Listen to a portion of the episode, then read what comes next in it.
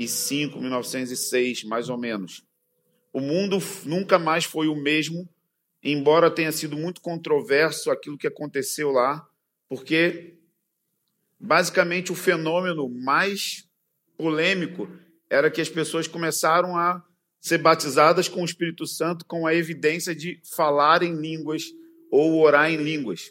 Quando a gente fala de falar em línguas hoje em dia, ainda que tenham alguns lugares que tenham barreira com isso, mas de maneira geral é bem popular. Aqui mesmo você ouviu várias pessoas orando em línguas enquanto você estava aí adorando. Então é muito comum hoje. Mas na época deles, nós precisamos entender: ninguém orava em línguas.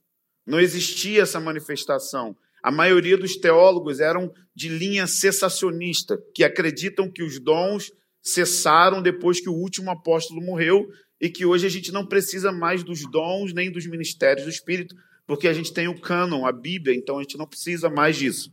E era uma época onde os teólogos eram totalmente racionais, era onde começou, foi onde começou o grande evangelho social, de dar comida, de dar sopa, de fazer isso tudo. Isso está na Bíblia, a gente tem que cuidar dos pobres, mas o que aconteceu é que se levantou uma linha extremamente intelectual, extremamente racional, que acreditava que o reino de Deus era simplesmente dar comida, sopa, construir hospital, construir creche. E essa galera não cria no poder do Espírito Santo para curar o câncer, para curar os enfermos, para expulsar os demônios. Eles acreditavam que o reino de Deus era feito através dessa forma humanitária.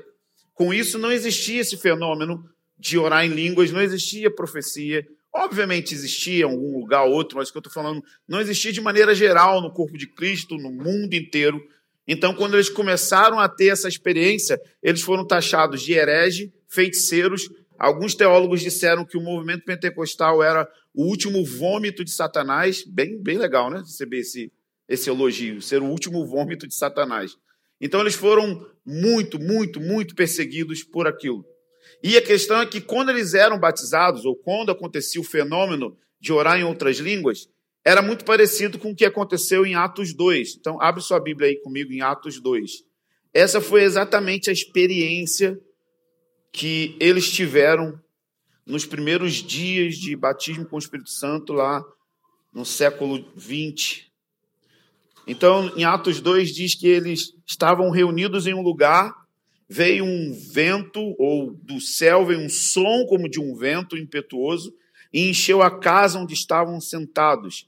E apareceram umas línguas como de fogo, distribuídas sobre a cabeça de cada um deles. Todos ficaram cheios do Espírito Santo e começaram a orar em outras línguas, conforme o Espírito lhes concedia. Então, olha que interessante. O texto diz que quem orou em línguas aqui? O Espírito Santo ou eles? Eles oraram em línguas. Então não era o Espírito Santo que orava em línguas, eles oravam em línguas. Quem concedeu que orassem em línguas foi o Espírito Santo. Mas se eles ficassem com a boca fechada, eles não iam orar em línguas, porque não era uma possessão. Entende? Então essa é a diferença. Tem gente que acha que para ser batizado no Espírito Santo tem que ter, ser tomado. Ou então tem aquela famosa tradição que é vai falando glória, glória, glória até a língua embolar. Né? Aí, tem gente que fica igual um frango. Então é o Espírito Santo que concede você orar em línguas, porque é você que ora em línguas. Então, para orar em línguas, a primeira coisa é que você precisa orar. Precisa abrir a boca e falar. Então, não tem como o Espírito Santo te tomar. É porque a gente pensa que é assim. Isso pode acontecer, mas não é a normativa de se acontecer. Então, aqui eles foram cheios do Espírito Santo e oraram em outras línguas. E aí, a galera fica perplexa e admirada no versículo 7. Por quê? Porque eles dizem: não são todos esses galileus, não são judeus que estão aí. Como que a gente está ouvindo eles falarem na nossa língua materna? E aí, nessa época, era a festa de Pentecoste. Então a cidade estava cheia de gente de tudo quanto é canto do mundo. Então imagina, era como se fosse, comparando, uma Olimpíada. Tinha gente de todas as nações ali.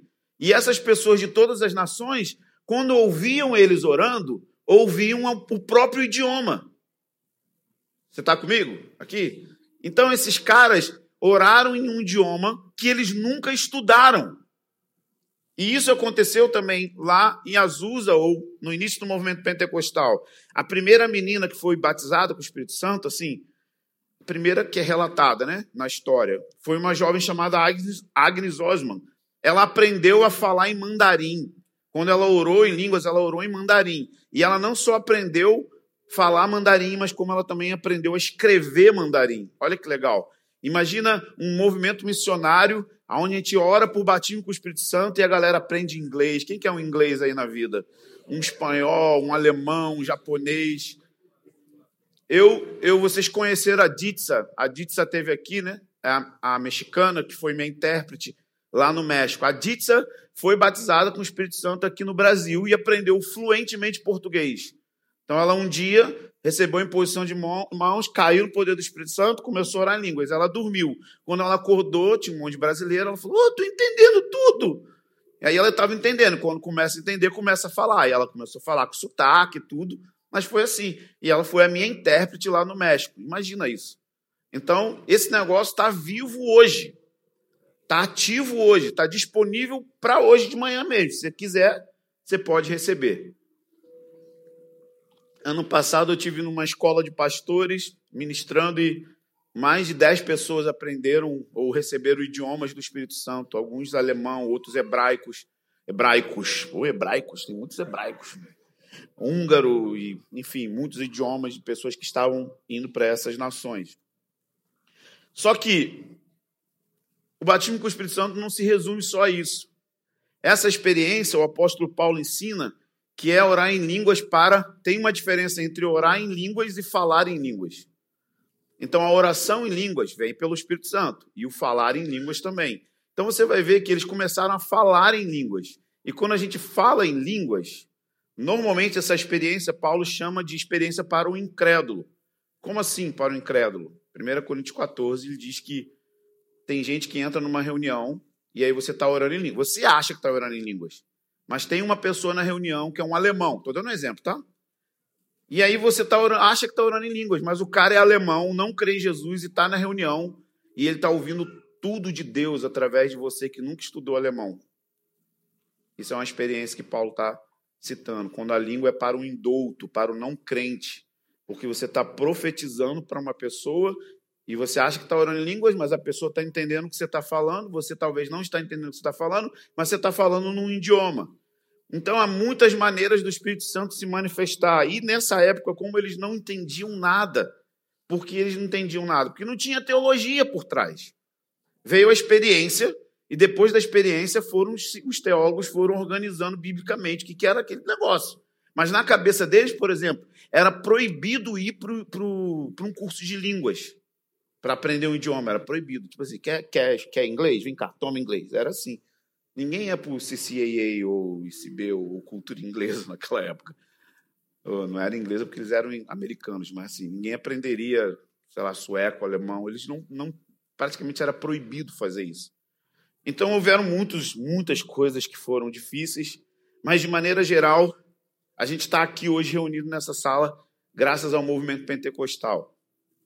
Em 1910, dois suecos vieram para o Brasil, Daniel Berg e Gunnar Bring, e foram lá para o norte do Brasil e eles fundaram a primeira Assembleia de Deus aqui no Brasil.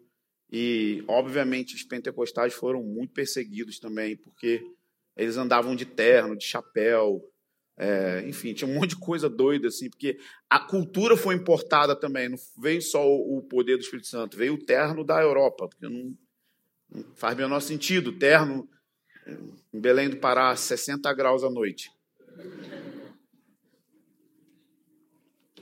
Mas é por isso que todo pentecostal anda de terno. E crente também, menos eu. Então, esses caras vieram para o Brasil e a gente está aqui hoje crendo no batismo com o Espírito Santo, crendo nisso tudo, graças a eles. Dei toda essa introdução histórica, ou um pouco histórica, para a gente falar sobre o Espírito Santo e como a gente vê isso. Na verdade, a gente é assim com várias coisas na Bíblia. Por exemplo, Evangelho. A maioria de vocês, eu tenho certeza, que acha que Evangelho é uma coisa que é para não crente ou para novo convertido. Mas Paulo sempre lembrava a igreja do Evangelho.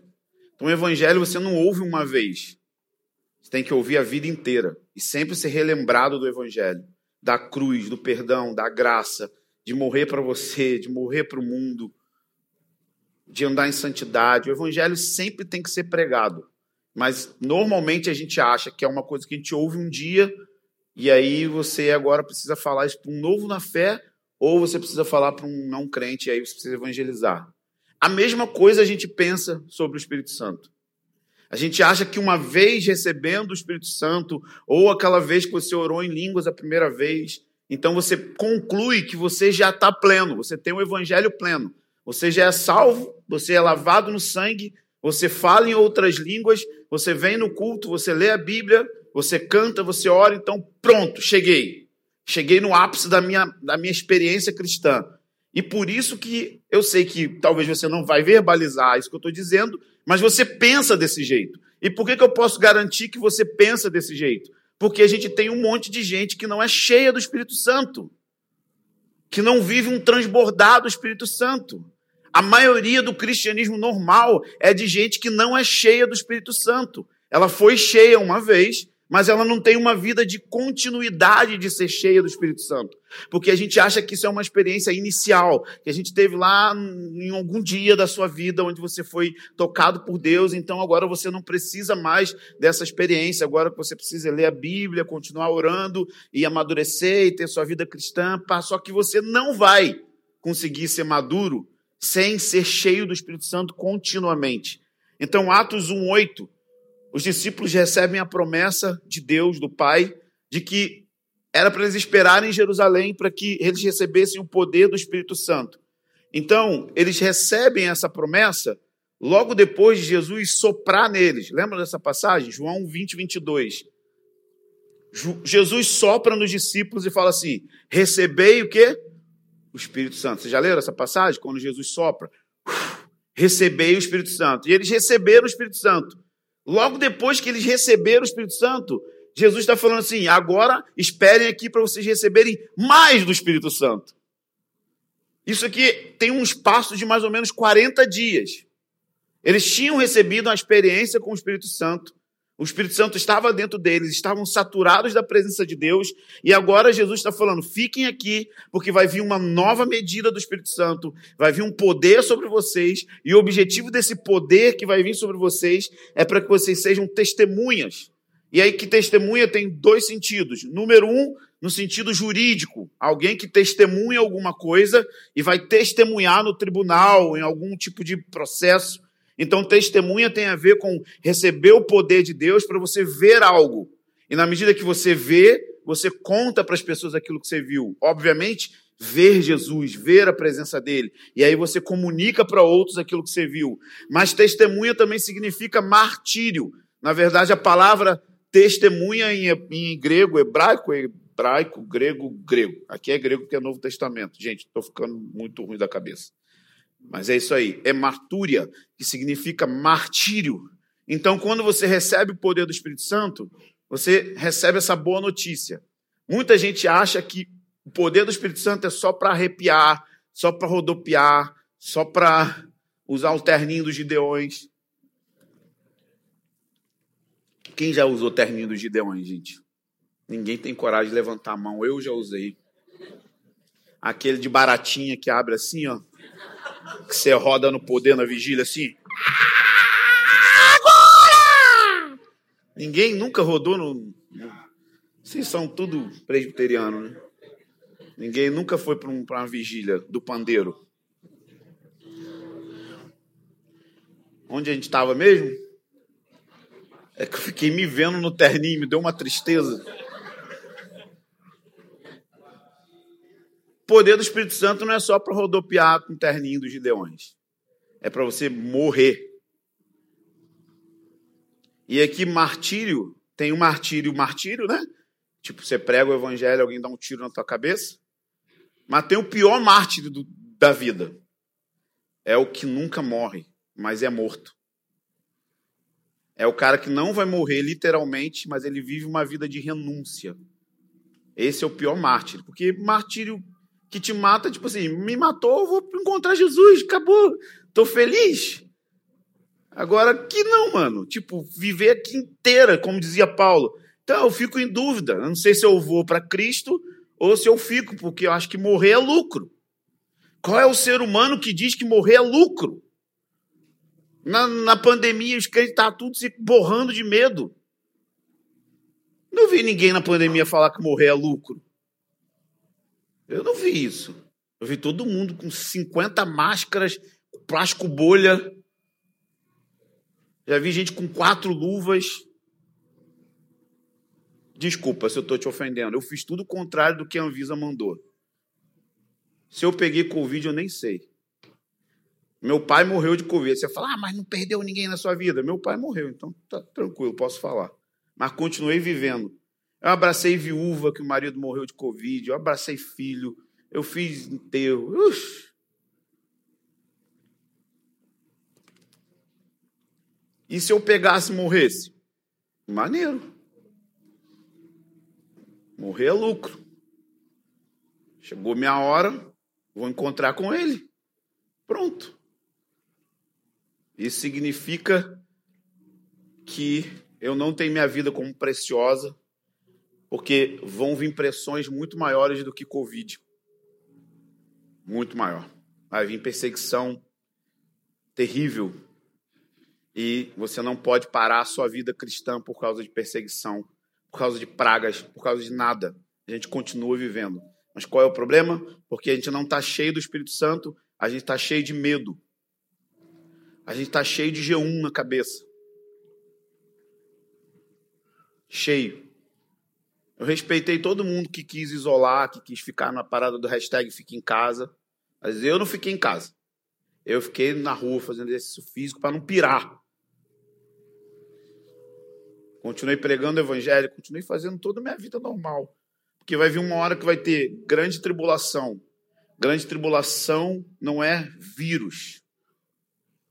Grande tribulação é pressão, ódio contra o cristão, ódio contra a igreja. A fúria de Satanás numa medida que você nunca viu em todos os meios de comunicação, em todas as profissões, em tudo quanto é canto. E sabe o que eu vou continuar fazendo na grande tribulação?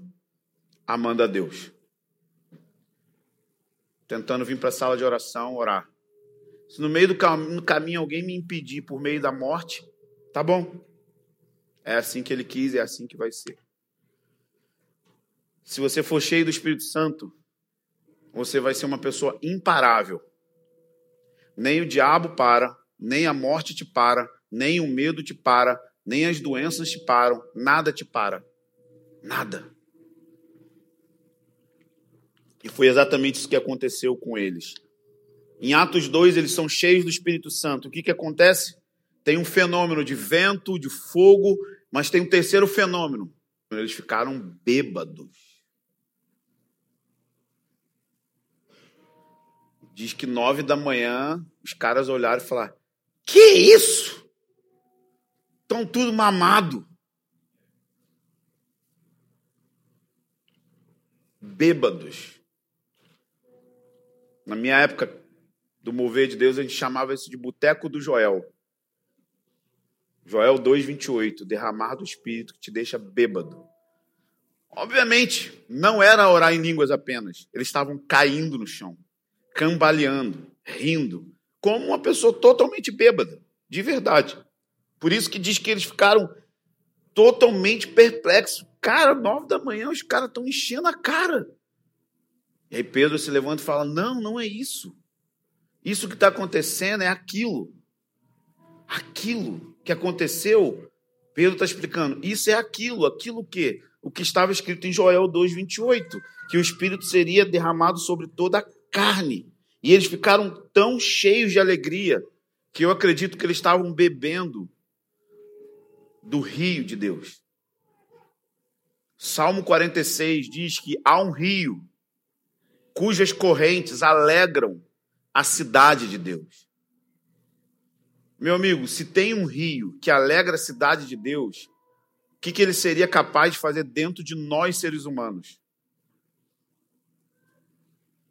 Se o rio que alegra a cidade do Deus eterno, imagina ele dentro de nós. E alegria é diferente de felicidade. A felicidade, ela é circunstancial. Ou seja, depende das circunstâncias ao seu redor. se está tudo bem na sua conta bancária, se está tudo bem com a sua saúde, se está tudo bem com seus filhos, então você está feliz. Alegria é um fruto do Espírito. Você pode estar alegre no sofrimento. Você pode estar alegre, porque alegre tem a ver com contentamento. Quando uma pessoa é alegre, ela é satisfeita, então ela é contente, que vem de se contentar. E essa alegria se manifesta, às vezes, nos momentos menos propícios. Quando está tudo ruim, está tudo dando errado, está tudo caindo ao seu redor, mas você consegue encher a sua boca de riso. Você consegue deixar os seus pés serem cheios de dança. Você consegue celebrar o Senhor. Então, o batismo com o Espírito Santo não é só as línguas, mas é uma alegria extasiante. Sabe, eu conheço um cara assim de, de longe, chamado Mike Bickle. Cara, esse cara administra uma coisa muito grande, assim, tem muitos problemas.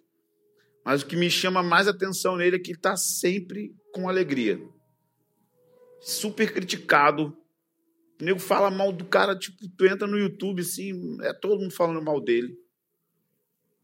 Quão contente é esse cara, sabe? Tipo, administrar milhões de dólares e ele decidiu viver apenas com um salário mínimo, opcionalmente para doar o resto que ele ganha. Não é que ele não ganha, não, tá? Uma coisa é. Tem um amigo meu que falou assim: ele, ele fala meio latindo, assim, né? Zé Ronaldo fala assim: a gente é simples forçado, uai. Ele mistura mineiro com paulista, assim. A gente é simples na vida, é forçado, que é duro. Então não é simplicidade forçada. Todo mundo aqui é simples, que é forçado, porque não tem nada no banco. Eu tenho uma vida simples, tem por quê? Porque eu não tenho outra opção. Então por isso que eu tenho vida simples. Não, os caras, sabe, o cara tem milhões, milhões de, de dólares que ele administra e que ele recebe. E ele se limitou a viver com 3 mil dólares. E todo o restante ele doa ou para os pobres ou para missões. Essa é uma pessoa contente. Essa é uma pessoa plena, uma pessoa que, tipo, quem pode deter uma pessoa desse jeito? O que, que pode estressar uma pessoa desse jeito?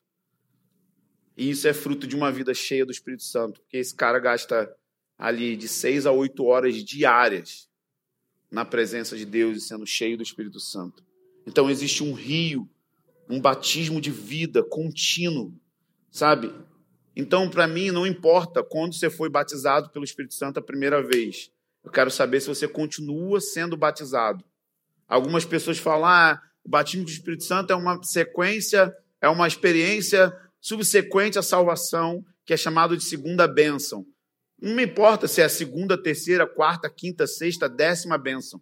Para mim, me importa é a gente ser uma igreja, um povo que continuamente está sendo batizado com o Espírito Santo, continuamente está sendo cheio do Espírito Santo. Porque esse ensino é um ensino bíblico. Paulo disse isso lá na, na carta de Efésios, para a igreja de Éfeso. Não vos embriaguei com vinho em qual há devassidão, mas enchei-vos do Espírito Santo, enchei-vos do Espírito Santo. Cara, não é só ser tocado pelo Espírito Santo uma vez, mas é ter uma experiência contínua, como disse Charles Finney, que ele recebia ondas e ondas líquidas de amor, ele era saturado na presença de Deus, ele era tomado pela presença de Deus. Jesus disse isso em João 7, 37. Aquele que tem sede, venha a mim e beba. Beba, porque do seu interior fluirão rios de água viva. Os rios que alegram a cidade de Deus vão começar a fluir de você, de maneira que você vai se tornar alguém que contagia não apenas é contagiado, porque você está ensopado da presença de Deus, está encharcado dele. E para você ser cheio do Espírito Santo, a Bíblia fala que você precisa fazer algumas coisas. Falando entre vós com salmos, hinos, cânticos espirituais. O melhor lugar para você ser cheio do Espírito Santo é junto. É quando você está junto, na Assembleia dos Santos. E aqui há um outro problema, é que a gente transforma a reunião de domingo numa tradição e não numa oportunidade de ser totalmente chapado do Espírito Santo, ser embriagado no Espírito Santo. As reuniões de domingo é para você sair daqui carregado, para você sair daqui louco, é para você sair daqui esfuziante, é para você sair daqui e encontrar a primeira pessoa ela nascer de novo. Mas por que, que isso não está acontecendo? Porque nos falta sede. Nós acostumamos com o status quo, nós nos acostumamos com a vida normal, na verdade, a vida anormal cristã, que é esse ir e vir, esse ir e voltar, sem que nada aconteça, porque, cara, quando Pedro acabou de ser cheio do Espírito Santo, ele começou a falar com aqueles homens que estavam proibindo ele, em Atos 4, estava proibindo ele de proclamar o Evangelho. Diz o versículo: Pedro, cheio do Espírito Santo, tá, tá, tá, tá, tá, tá, tá, tá, tá, começou a proclamar o Evangelho. E ele é proibido de pregar sobre Jesus, proibido de pregar sobre a ressurreição dos mortos que estava acontecendo. E de repente a igreja de novo está no lugar de oração, Atos 4. O Espírito Santo cai e diz que treme o lugar. Sacode o lugar. Fisicamente teve um terremoto de uma vida contínua, cheia do Espírito Santo. Assim que Pedro sai desse lugar da experiência do batismo com o Espírito Santo, as pessoas falam: Eu estou impressionado porque eles são indoutos. Eu estou impressionado porque eles não têm estudo. Eu estou impressionado porque eles não têm qualificação humana. Mas eu estou impressionado porque parece que eles estiveram com Jesus. É isso que as pessoas precisam: encontrar a gente e falar: Ei, parece que você esteve com Jesus. Parece que você tem o sotaque de Jesus. Parece que você ama igual Jesus. Parece que você ora igual Jesus. Parece que você cura igual Jesus. Queria provocar sede em você. Porque nessa última semana eu não ouvi nenhum relato de alguém falando que me confundiram com Jesus. Jesus precisa andar na terra de novo através do corpo dele, da igreja. A Bíblia fala que Estevão, cheio do Espírito Santo, tomando pedrada na cabeça. Pedrada, sendo assassinado, cheio do Espírito Santo. Imagina, a gente fica com raiva das pessoas que falam mal da gente, a gente fica com raiva das pessoas que entendem mal a gente. E a gente fica amargurado, a gente fica anos sem perdoar. O cara tá tomando pedrada na cabeça e ele tá falando: perdoa-os, pai. E esse cara cheio do Espírito Santo aguenta o martírio, porque o enchimento do Espírito Santo é o que vai dar poder para a igreja, para passar por qualquer tipo de coisa. E é linda essa passagem que ele, cheio do Espírito Santo, tomando pedrada na cabeça, diz que ele viu o céu aberto. E é a primeira vez na Bíblia que você vai ver Jesus se levanta do trono para receber ele. Ele disse: Eu vi o filho do homem em pé, à direita do Pai. Jesus se levanta do trono para receber o homem cheio do Espírito Santo. Ah, eu não sei do que, que você está atrás, eu não sei o que, que você faz aqui, eu não sei o que, que você faz.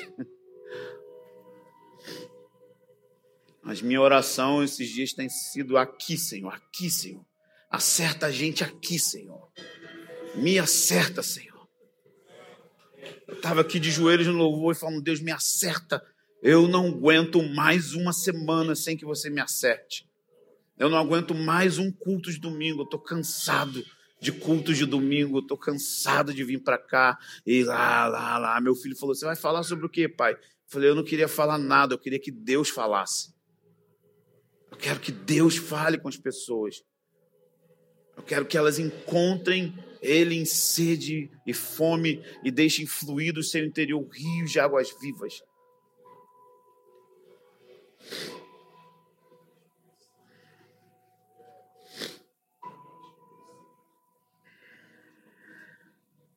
Deixa seu rio passar por aqui, Senhor.